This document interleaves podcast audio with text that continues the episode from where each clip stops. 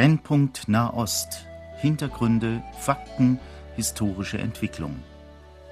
Horst Marquardt im Gespräch mit Johannes Gerloff, Korrespondent des christlichen Medienverbundes KEP, Jerusalem.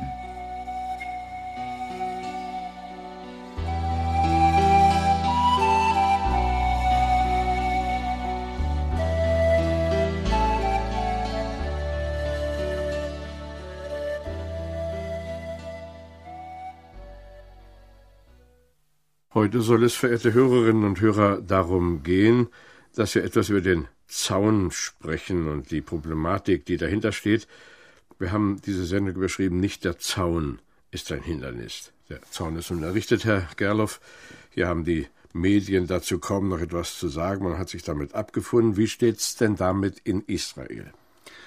Also zunächst einmal zum aktuellen Stand im Nordteil der, von Samaria zwischen Jenin und Kalkilia ist an vielen Stellen diese Barriere, dieser Zaun, diese Mauer in, fertiggestellt. Die sieht ganz unterschiedlich aus. Bei Kalkilia zum Beispiel ist es eine acht Meter hohe Betonmauer, die Leute daran hindern soll, auf die direkte nebenlaufende israelische Autobahn zu schießen. Und an manchen Stellen ist es ein Stacheldrahtverhau, an anderen Stellen ist es ein tiefer Graben, damit Autos nicht durchkommen. In Jerusalem selbst oder um Jerusalem herum wird dieser Zaun an vielen Stellen gebaut. An manchen Stellen ist er fertig, an manchen Stellen ist er nicht fertig. Wir gehen als Journalisten immer wieder hin und sehen uns an, wie weit ist er denn? Ja, aber man hat sich mit abgefunden. Ja, das kommt darauf an, wer.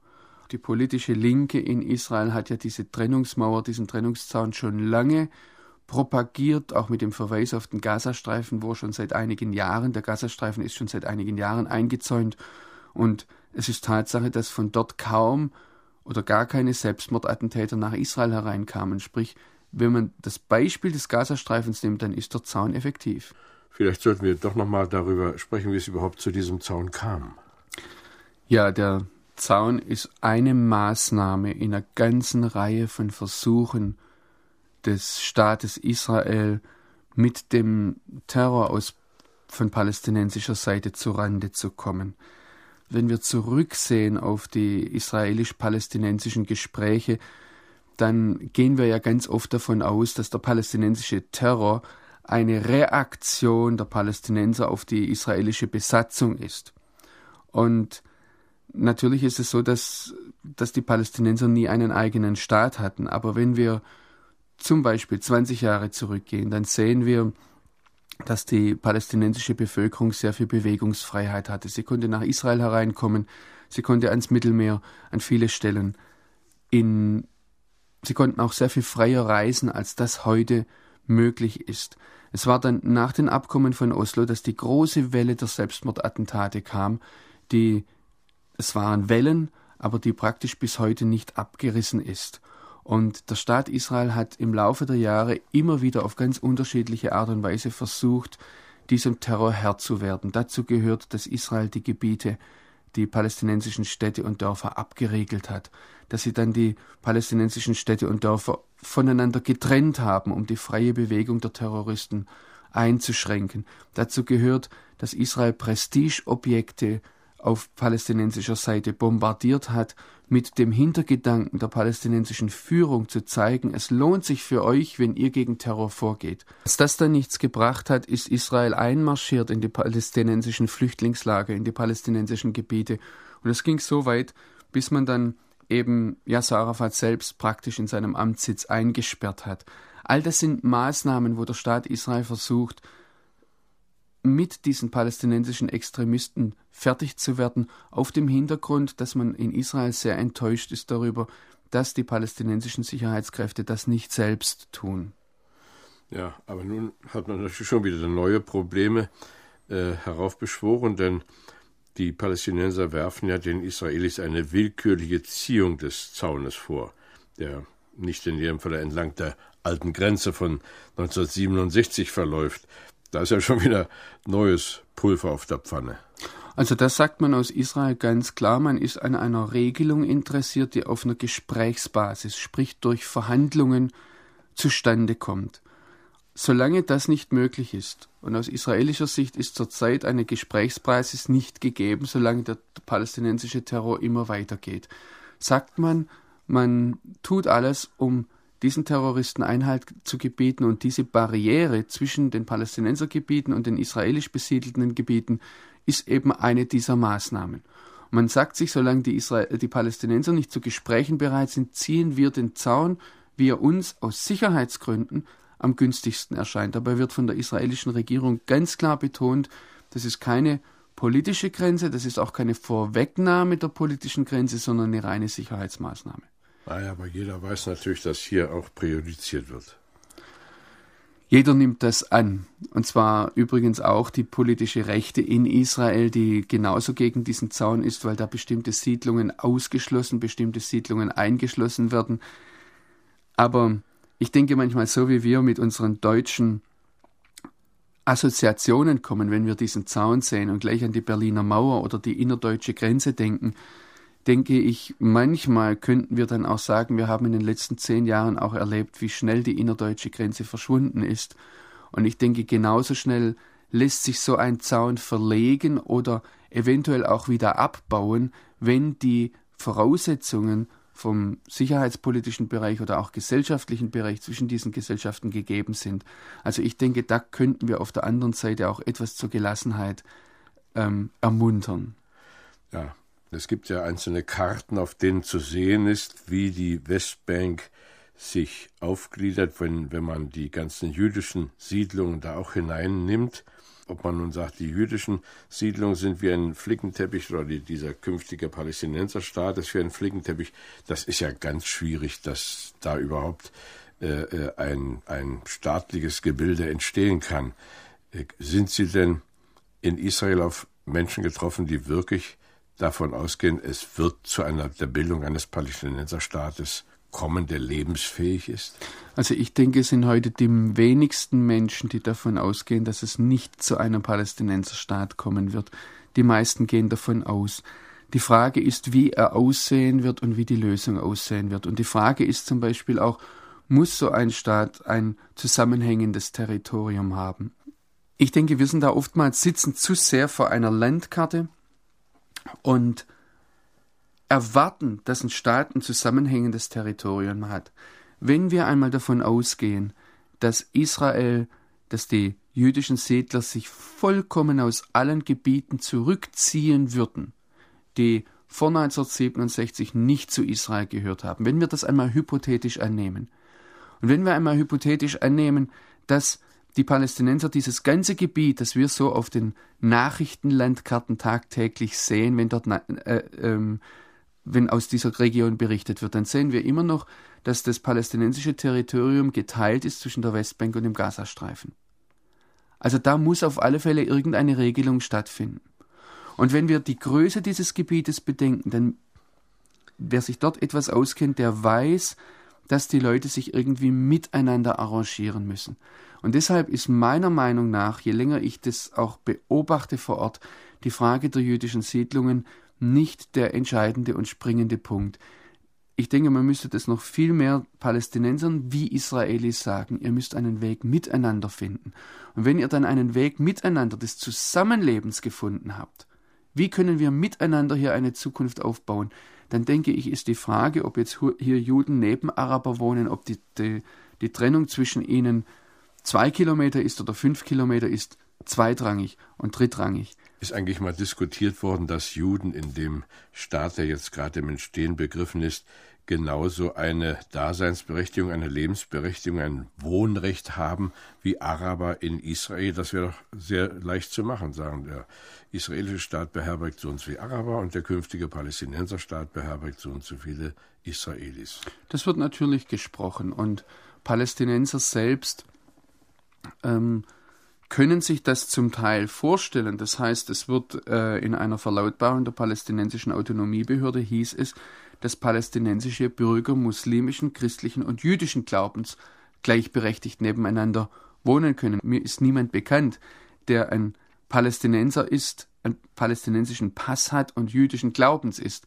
Ich denke, das größere Problem ist, dass die jüdischen Siedler selbst das nicht wollen. Und zwar einfach aus dem Grund, weil sie sehen, wie die palästinensischen Schulen zum Beispiel, wie die Schulbücher, wie auch die Medien mit dem Problem Israel umgehen. Und da wird nicht davon gesprochen, dass Israel ihr Problem ist, sondern da wird gesagt, die Juden sind unser Problem. Und es wird immer davon gesprochen, dass die Juden das und das gemacht haben. Auch wenn man mit Palästinensern spricht, reden sie so. Und das ist natürlich die Frage, wie können wir es in einer muslimisch dominierten Gesellschaft aushalten? Können wir da ein Leben entwickeln? Und ich kenne heute kaum einen jüdischen Siedler. Ich möchte das jetzt sehr vorsichtig sagen. Ich könnte mir schon vorstellen, dass es Leute gibt. Aber eine Umfrage hat es vor einiger Zeit auch gezeigt, dass ein sehr geringer Prozentsatz der jüdischen Siedler bereit wäre, unter palästinensischer Herrschaft zu leben. Aber die allermeisten würden äh, das wohl ablehnen. Naja, diese ganze Entwicklung wird ja immer erschwert durch die Radikalinskis. Also in, auf der Palästinenserseite zum Beispiel die Hamas, diese Bewegung, die immer wieder von sich reden macht, die ja ein, ein islamisches Palästina erstrebt, vom Jordan bis zum Mittelmeer. Und solange solche Ansichten geäußert werden dürfen und können, scheint ja gar keine Hoffnung zu sein.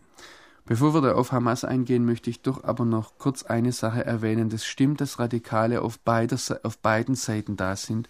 Aber ich denke, wir sollten das doch betonen, dass sehr große Unterschiede bestehen. Wenn wir zum Beispiel sehen, wie viel Rückhalt Hamas in der palästinensischen Bevölkerung hat und auf der anderen Seite die jüdischen Radikalinskis, die jüdischen radikalen Kräfte, die eigentlich eine sehr kleine, verschwindende Minderheit sind, wenn wir sehen, dass Hamas praktisch von der palästinensischen Autonomiebehörde nicht verfolgt wird, während jüdische Siedler oder auch jüdische Extremisten, die im Verdacht stehen, etwas gegen Araber zu tun, strafrechtlich verfolgt werden. Das ist ein gravierender Unterschied und deshalb sollten wir das nicht einfach jetzt vielleicht durch die ähm, äh, unterbewusst sagen, wenn wir jetzt über Hamas sprechen, dann gilt Ähnliches für die, für die israelische Seite.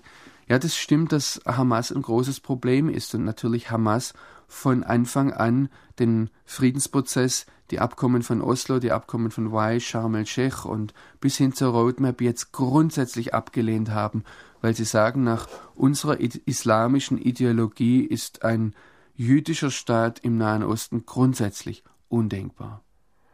Hamas, was heißt das eigentlich? Wer steht dahinter? Hamas ist ein Akronym, das heißt, das ist eine Zusammensetzung von den Anfangsbuchstaben der, des, des arabischen Begriffes Islamische Widerstandsbewegung.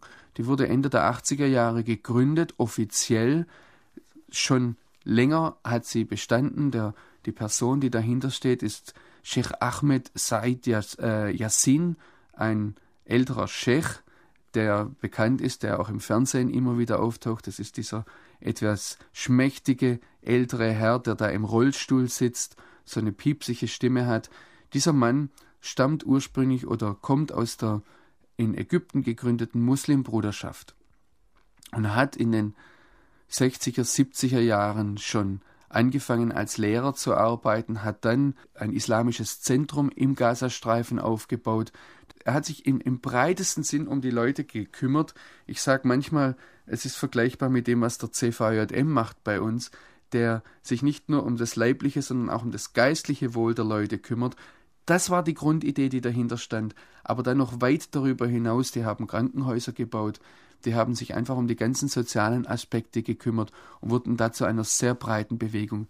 Die Tatsache, dass das zu einer Terrorbewegung ähm, dann sich weiterentwickelt hat, war zwar schon im Ansatz drin von vornherein. Das wurde von vornherein als Geheimorganisation aufgebaut, war aber nicht von vornherein sichtbar. Und so wurde eben Ende der 80er Jahre die Hamas-Bewegung sogar von Israel anerkannt, wurde dort registriert und im Rückblick muss man sagen, das war für viele Israelis und auch für Strategen, die da überlegt haben, wahrscheinlich eine willkommene Gegenbewegung zur PLO, zum Terror, der aus diesen Reihen kam. Ja, Sie haben ja wohl ein islamisches Manifest verfasst und äh, daraus geht hervor, dass äh, sich die Hamas ursprünglich zumindest nicht nur gegen den jüdischen Staat wandte, sondern auch gegen die PLO, also die Bewegung, die der Arafat vorsteht. Das ist so und ähm, diese Grundsatzerklärung, dieses ist immer die Frage, wie man das übersetzt. Man könnte auch sagen islamische Charta oder islamisches Manifest, islamische Grundsatzerklärung, die da Ende der 80er Jahre, wenn ich mich recht erinnere, 1988 ähm, veröffentlicht wurde und die, das wird praktisch so als Gründungsdatum der, der Hamas angesetzt. Ja, das richtet sich auch gegen die säkular sozialistisch ausgerichtete PLO.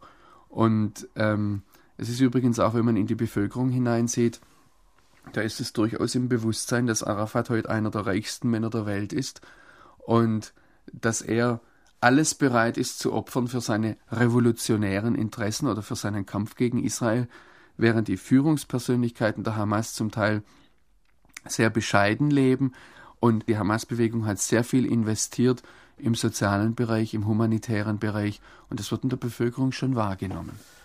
Aber nun ist ja nach orientalischem Verständnis ein Führer, der viel besitzt, eher eine zu ehrende Persönlichkeit als eine zu bekämpfende. Man wird ihm seinen Reichtum kaum neiden, sondern wird möglicherweise ihm noch mehr Prestige bringen. Das ist auf alle Fälle eine Sache, die Arafat Prestige bringt und ich habe jetzt damit auch nicht gesagt, dass Arafat deshalb unbeliebt ist, aber es ist ein Unterschied, der auch in Gesprächen immer wieder vorkommt, der auch, wenn, wenn ich das etwas anklagend einmal frage, warum ähm, erwartet ihr eigentlich von eurem Führer nicht, dass er da seine, von seinem Reichtum investiert und hier konkreten Nöten hilft, da, da bekommt man schon schulterzuckende Zustimmung und mit dem Verweis eben, ja, sieh mal, die Hamas hat es eben getan, hat das sehr viel investiert. Aber es ist durchaus richtig, Arafat wird eher bewundert, er ähm, wird deshalb auch eher hochgehalten, weil er eben aus seiner Sicht sehr erfolgreich war. Woher kommt denn nun das Geld? Woher kriegt die Hamas ihr Geld? Woher kriegt die PLO ihr Geld? Ja, das ist natürlich die große Frage und das ist auch die, ähm, in diesen Bereichen wird sehr viel spekuliert, wenn wir ähm, auf Seiten der PLO sehen, natürlich ist die PLO ein Wirtschaftsimperium, das, das äh, die, die auch Geld investiert hat an vielen Stellen. Viel geschieht durch Spenden. Da mögen andere im Laufe der Jahre, ich habe einmal gehört, dass die PLO Ende der, äh, Anfang der 80er Jahre, kurz bevor die Israelis sie aus dem Libanon vertrieben haben, die ganze British Middle East Bank in Beirut ausgeraubt haben sollen und da Goldreserven im Millionenwerten wenn nicht gar Milliardenwerten nach Westen geschafft haben sollen. Da gibt es ganz unterschiedliche Quellen. Dann ist es natürlich so, dass die reichen arabischen Staaten, Saudi-Arabien zum Beispiel, ein Interesse am Kampf gegen Israel haben und da auch immer wieder finanziell unterstützen. Es war ja auch in den vergangenen Jahren und Jahrzehnten so, dass da ganz konkrete Geldsammelreisen, zum Beispiel von Yasser Arafat oder auch Sheikh Ahmed Yassin, dem Hamas-Gründer, veranstaltet wurden. Die Hamas hat zum einen sehr stark betont die Almosenabgabe, das heißt, sie hat eine gewisse Basis in der Bevölkerung, was da durch Spenden hereinkommt. Die Hamas sammelt durch Zweitorganisationen auch in Deutschland Spenden. Mittlerweile ist dieser Al-Aqsa e.V., der in, wenn ich richtig informiert bin, irgendwo im Nordwesten Deutschlands angesiedelt war oder im Westen Deutschlands, ähm, ist ja mittlerweile in Deutschland verboten, aber da gibt es Organisationen, die für die Bedürfnisse der Palästinenser sammeln.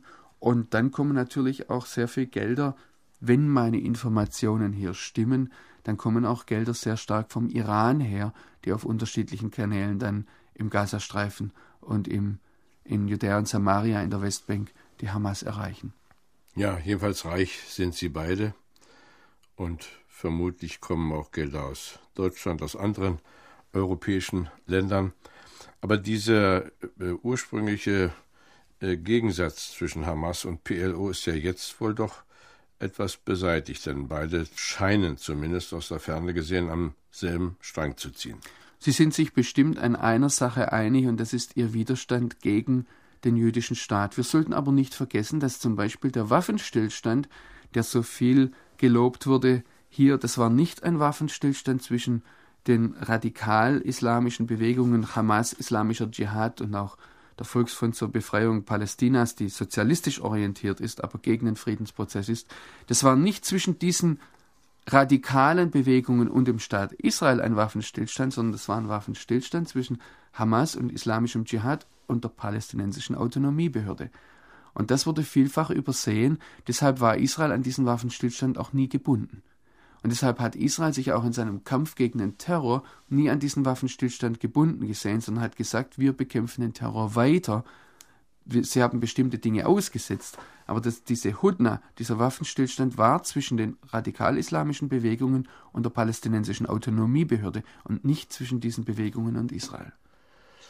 Nun hat ja Israel sein eigenes Konzept entwickelt, die Hamas zu bekämpfen. Man könnte geradezu davon ausgehen, dass man sich vorgenommen hat, die gesamte Führung, sage ein schreckliches Wort, auszuschalten. Also ob das ein Konzept ist, das möchte ich mal dahingestellt lassen. Mir scheinen es eher, aber das, wie gesagt, das sind meine Beobachtungen, mir scheint es eher eine Reihe von verzweifelten Versuchen zu sein, wie können wir mit diesem Phänomen der islamischen Widerstandsbewegung fertig werden. Und der Sicherheitszaun, von dem wir ausgegangen sind am Anfang, ist ein Versuch, islamistische Selbstmordattentäter daran zu hindern, nach Israel zu kommen, die Abriegelung der Gebiete ein anderer und der Anreiz für die palästinensische Autonomiebehörde gegen die islamische Bewegung vorzugehen, ist ein weiterer Versuch gewesen. Nachdem das alles nichts gefruchtet hat, hat Israel verstärkt angefangen, einzelne Führer, Schlüsselfiguren auszuschalten. Das hat übrigens schon Tradition. Mitte der 90er Jahre wurde Yahya Ayash, der sogenannte Ingenieur, wahrscheinlich von Israel, Israel hat sich dazu nie offiziell bekannt, von Israel im Gazastreifen dadurch ausgeschaltet, dass sein Mobiltelefon explodiert ist. Das war übrigens der Grund, warum dann mit den Jahren 95 diese Selbstmordattentate radikal abgebrochen sind, weil plötzlich die, das Know-how gefehlt hat und es wieder Zeit brauchte, um die Leute ähm, nachzubilden. Und jetzt in letzter Zeit hat eben Israel gesagt, wir schalten auch die politische Führung aus. Das heißt, vor wenigen Wochen war es noch möglich für uns als Journalisten, Leute wie Abdelaziz Rantisi oder Sheikh Ahmed Yassin oder Ismail Abu Shanab anzurufen, mit ihnen zu sprechen, sie zu interviewen. Das ist heute nicht mehr möglich. Die sind in den Untergrund abgetaucht und Israel scheint, wo es möglich ist, diese Leute abzuschießen. Ähm, das ist aber nach all den Jahren, so wie ich es beurteile, eher ein verzweifelter Versuch, da jetzt der Hamas äh, Einhalt zu gebieten. Und wenn wir die ersten die erste Zeit, nachdem Israel massiv gegen die politische Führung vorgegangen ist, als, ähm, als Ergebnis bezeichnen dürfen, dann müssen wir sagen, äh, das hatte auch einen gewissen Erfolg, denn da war es sehr ruhig und ähm, offensichtlich hatten diese politischen Führer mehr damit zu tun, sich zu verstecken, als jetzt neue Anschläge gegen Israel zu planen. Das ist natürlich eine furchtbare Methode. Man muss Menschen töten, damit andere im Frieden leben. Wir sehen das alles aus sicherer Distanz. Äh, wenn man aber unsere Zeitungen aufmerksam verfolgt, gibt es ja immer wieder Warnungen, dass Extremismus sehr schnell auch hier zu uns hereinschwappen könnte. Ja, ich hatte vor etwa einem Jahr ein Referat hier in Deutschland zu halten vor 400 Polizeischülern und mein Co-Referent war ein Beauftragter des baden-württembergischen Verfassungsschutzes und er hat ganz klar in, die, in seinem Referat gesagt, wenn wir diesen Krieg in Nahost nicht hätten, dann hätten wir ihn hier. Und von daher denke ich, ist es durchaus sinnvoll, dass wir uns versuchen hineinzudenken und nicht nur von, vom hohen Ross herab hier Ratschläge zu geben, allgemeine moralische Bedenken anzumelden, sondern zu fragen, wie würden wir uns in einer vergleichbaren Situation verhalten. Ich habe mit israelischen Sicherheitsleuten gesprochen, die durchaus hier in einer äh, Problemsituation sind, weil sie natürlich wissen, wenn wir islamische Extremisten vom Hubschrauber aus abschießen, dann kommen dabei Zivilisten zu Schaden. Aber für sie ist die Frage, wenn wir sie weitermachen lassen, passiert vielleicht direkt danach ein Anschlag, wo hier 20 Menschen ums Leben kommen. Und wenn ich das vorher hätte verhindern können, auch mit einem Blutpreis auf der anderen Seite, dann bin ich vielleicht schuldig, weil ich das hier zugelassen habe. Es ist eine furchtbare Wahl, vor der diese Leute stehen. Und ich denke, was entscheidend ist, was wichtig ist, ist, dass wir, die wir von der westlichen Kultur, vom christlich-jüdischen Werten her geprägt sind, dass wir uns miteinander Gedanken machen, wie werden wir auch langfristig gesehen mit dieser Herausforderung des Islamismus des islamischen Fundamentalismus und auch des daraus entspringenden islamischen Extremismus und gewaltbereiten Extremismus, wie werden wir mit dieser Herausforderung fertig? Wie stellen wir uns dem im Geiste unserer Werte? Ja, also da wollen wir ja keinen Teufel an die Wand malen, aber das gibt natürlich schwierige Probleme, die da auf uns zukommen, denn es gibt ja genügend äh, offizielle Stellen in Deutschland, die genau wissen, was läuft, aber das wird also unter dem Deckel gehalten. Die Politiker widmen sich dieser Frage im Moment nicht. Sie haben andere Fragen. Wir kennen die großen wirtschaftlichen Nöte, Steuergesetzgebung, Gesundheitsfragen und so weiter. Was mich beunruhigt ist, wenn es eben wirklich zu Auseinandersetzungen hier käme. Die islamische oder islamistische Seite weiß, was sie will. Wir wissen es nicht. Und darum wird es also wichtig sein, dass wir uns einmal besinnen, was gilt es eigentlich hier bei uns zu verteidigen, was gilt es zu schützen und dann vernünftige Wege einzuschlagen. Äh, der vielgepriesene Dialog ist dann sicher nur eine Methode, so er denn geführt wird auf allen Ebenen. Ich denke auch, was wichtig ist, dass wir als Christen klar Position beziehen, dass wir uns als Christen nicht scheuen, für das einzutreten, was uns wichtig ist und was uns von der Heiligen Schrift her wichtig ist, dass wir uns nicht scheuen, auch den Absolutheitsanspruch Jesu zu vertreten und den Absolutheitsanspruch, der in der Bibel durchaus da ist. Muslime scheuen sich überhaupt nicht, den Absolutheitsanspruch des Koran zu vertreten, auch im Dialog. Und da möchte ich einfach Mut machen. Ja, das ist ein sehr guter Schluss. Ich denke, wir haben wirklich keinen Grund, uns Angst machen zu lassen oder der Furcht Raum zu geben. Aber, das kann ich also nur unterstreichen, was Sie eben gesagt haben, den Absolutheitsanspruch uns auch nicht nehmen lassen. Das macht mich immer traurig, wenn bis in die Reihen der Theologie hinein und der Pfarrerschaft äh, bestimmte Dinge in Frage gestellt werden, wie etwa die Aussage Jesu, dass er der Weg, die Wahrheit und das Leben ist. Ich möchte davon nicht abrücken und ich denke, dass wir auch nur Chancen haben, in einem Land, das doch christliche Wurzeln hat, das ist ja nun mal nicht zu leugnen, dass wir uns besinnen auf diese Wurzeln, auf diese Wahrheiten und uns darüber freuen, dass wir unser Herz einem versprochen haben, der gesagt hat, er sei der Weg, die Wahrheit und das Leben. Es geht nichts über Jesus hinweg. Das dürfen wir uns nicht nehmen lassen, das müssen wir ganz neu betonen. Herzlichen Dank, dass Sie uns auch durch Ihre Gedanken neu darauf hingewiesen haben.